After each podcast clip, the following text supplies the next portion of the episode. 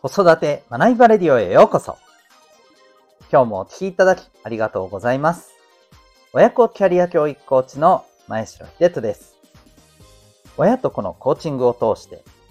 お子さんが失敗から学ぶマインドを身につけ、息を吸うようにチャレンジする行動力を10代で身につける。そんな子育てのサポートをしております。この放送では、共働き子育て世代の皆さんに向けて、親子のコミュニケーション、互いの成長、望む生き方の実現に大切なことを毎日お送りしております。今日は第764回でございます。お子さんが豊かな人間関係を作るために注意するべき言動というテーマでお送りしていきたいと思います。また、この放送では演劇は生きる力、子供のためのドラマスクール沖縄を応援しております。それでは今日のテーマですけども、えー、これちょっと最初で主語が抜けてたなと、すいません、反省ですけど、えー、お子さんがですね、まあ、人間関係を築くためにですね、えー、まあ、そんな人になるために、私たち親が気をつけないといけないよね、という言動について、えお伝えさせていただきたいなと思います。まあ、いろいろあるといえばありますけど、今日僕がですね、まあ、伝えしたいのはですね、えー、まあ、お子さんがそういうね、人間関係を築くためにということで、やっぱり信頼できる人になることってすごく大切だと思うんですよ。うん。まあもちろんあの成人君子になれとは言いませんけど、やっぱりですね、これは注意した方がいいなというのが、えー、今日お伝えしたい、えー、ここの部分になります。えー、ズバリですね、気をつけないといけない言動はですね、えー、他者を指して自分を上げようとする言動、振る舞いじゃないかなと思います。正直ですね、えっ、ー、と、こう、やっぱりネットでもうこれってすごく多いじゃないですか。で、正直お子さんも、うん、まあそういう中で、ね、まあ育っているっていうとちょっと言い過ぎかもしれませんけど、そういうものをまあ正直もうあちこちで目にしてると思うんですよね。いろいろね、SNS 見てるでしょうし。うん。で、やっぱりこれが当たり前って思っちゃいけないですし、あとは、まあこれからおそらく起きてくるであろう変化の一つとして、今はまだですね、SNS って匿名でね、アカウントをいくつか持って、ね、裏アカウントとか、タブアカウントとか持ってますみたいなえー、そんな感じで使ってる方がね、あの、子供たち、学生の子たちにも多いと思うんですけど、おそらくこの、えー、匿名化っていうものがだんだんだんだんですね、えー、まあ、今みたいに不特定多数の SNS っていうところから、コミュニティ的な SNS になってくると思うんですよね。うん。で、えー、まあ、ある意味、え、自分自身の、こう、もう本当にそのまんまの姿を出しながら、まあ、発信をしていく、えー、使っていくっていう方向に行くと思います。まあもちろんそうなったらそうなったで、匿名じゃなくなったから、えー、おとなしくするのかというとですね、僕は果たしてそうだろうかって思うんですよ。なぜかというと、うんまあ、ちょっとこれね、耳が痛いなと思われる方も多いかもしれませんけど、え実名を出して、えー、まあそういう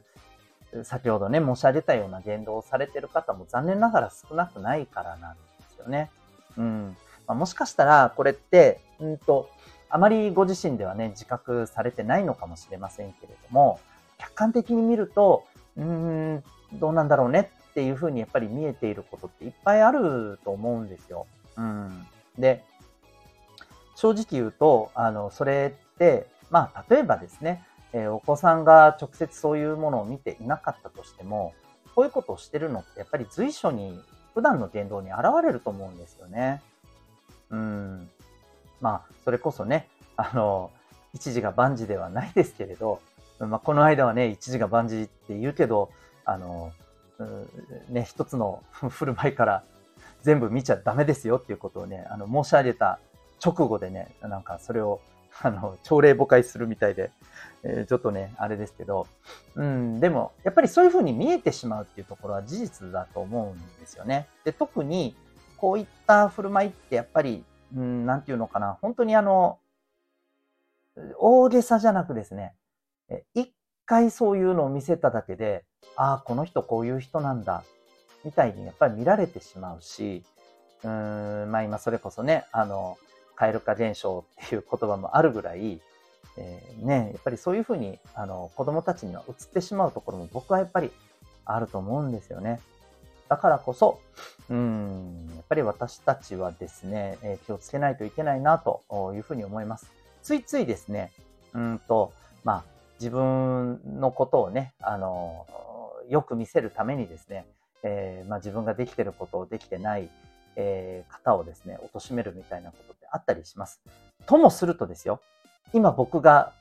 放送してるこのテーマすら、いや、お前だってそうじゃねえかっていうふうに見る人だっていると思うんですよね。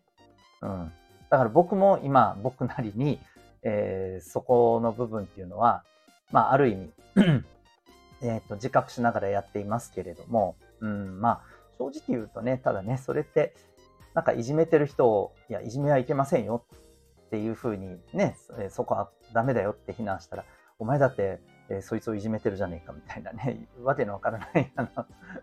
ね、えっ、ー、と、のに僕は近いんじゃないのって僕は、あの、そういうふうにもちょっと思ったりしてますけど。まあ、ともかく、えー、うん、これってやっぱとってももったいないなって思うんですよね。うん。だからこそですね、あの、ぜひ、ちょっとここの部分はですね、私たちは気をつけて、え特に子供たちに、うん、なんか、やっぱりね、あ、なんかこういうことをする、ね、お母さんなんだ、お父さんなんだってやっぱ思われたらすごく悲しいじゃないですか。うん。なのでね、ちょっとここはね、気をつけて、えー、お互いいけたらいいんじゃないかなと、まあ、そんなお話でございます。ということで、今日はですね、お子さんが豊かな人間関係を築くために、私たちが注意するべき言動というテーマでお送りいたしました。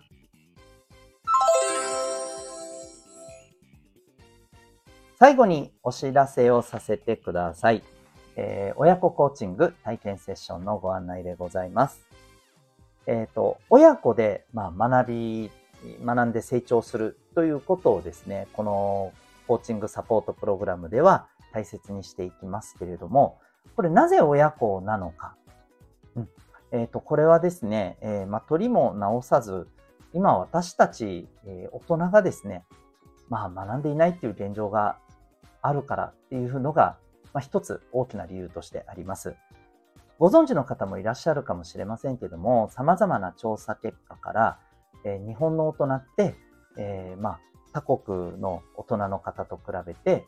非常に学ばない、学ぶ時間がとても少ないという結果が残念ながら出ております。で、まあ、全てを結びつけるつもりはないですけれども、正直今、やっぱりこう、あの、日本の経済全体ね、まあ、いろんな産業についても、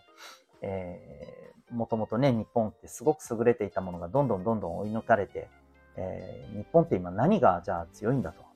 アニメとかもうそのぐらいじゃないのみたいな。ね、アニメとか観光ぐらいじゃないみたいな。えー、そんな状況になりつつあるのも、僕はここにも理由があるんじゃないかなというふうに思います。えー、私たち大人がしっかりとですね、学んで、えー、自分の目標を持って、そこに向けてね、えまあ、困難もね、えしっかりと向き合いながら、えー、力強くそこに立ち向かっていく姿をお子さんがですね、見ることによって、お子さんも、あ自分も頑張ろう、自分も学ぼう、成長しようっていうところに理屈じゃなくですね、えー、その意識っていうのが向けられるんじゃないかと思います。えー、このサポートプログラムではですね、えー、まあ、あの、お子さんに対しては特に学校では学べないことなどの知識も、あの、お伝えしていますけれども、これって意外と大人もですね、これ、あの、こんな風に偉そうに言ってる私も含めてですね、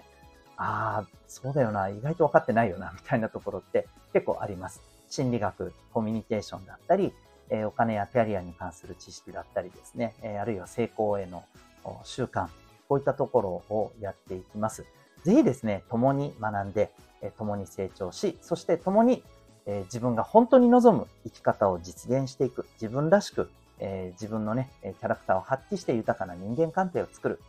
え、そのための学び、成長をこのプログラムで実現していきませんか？ただいま体験セッション、えー、受付中でございます。え、このプロプログラムはですね、え、ご自宅から、えー、はい、え、リモートにて行けることが可能でございます。興味がある方は、ウェブサイトへのリンク、概要欄に貼っておりますので、ぜひご覧になってみてください。それでは最後までお聴きいただきありがとうございました。また次回の放送でお会いいたしましょう。学びようき一日を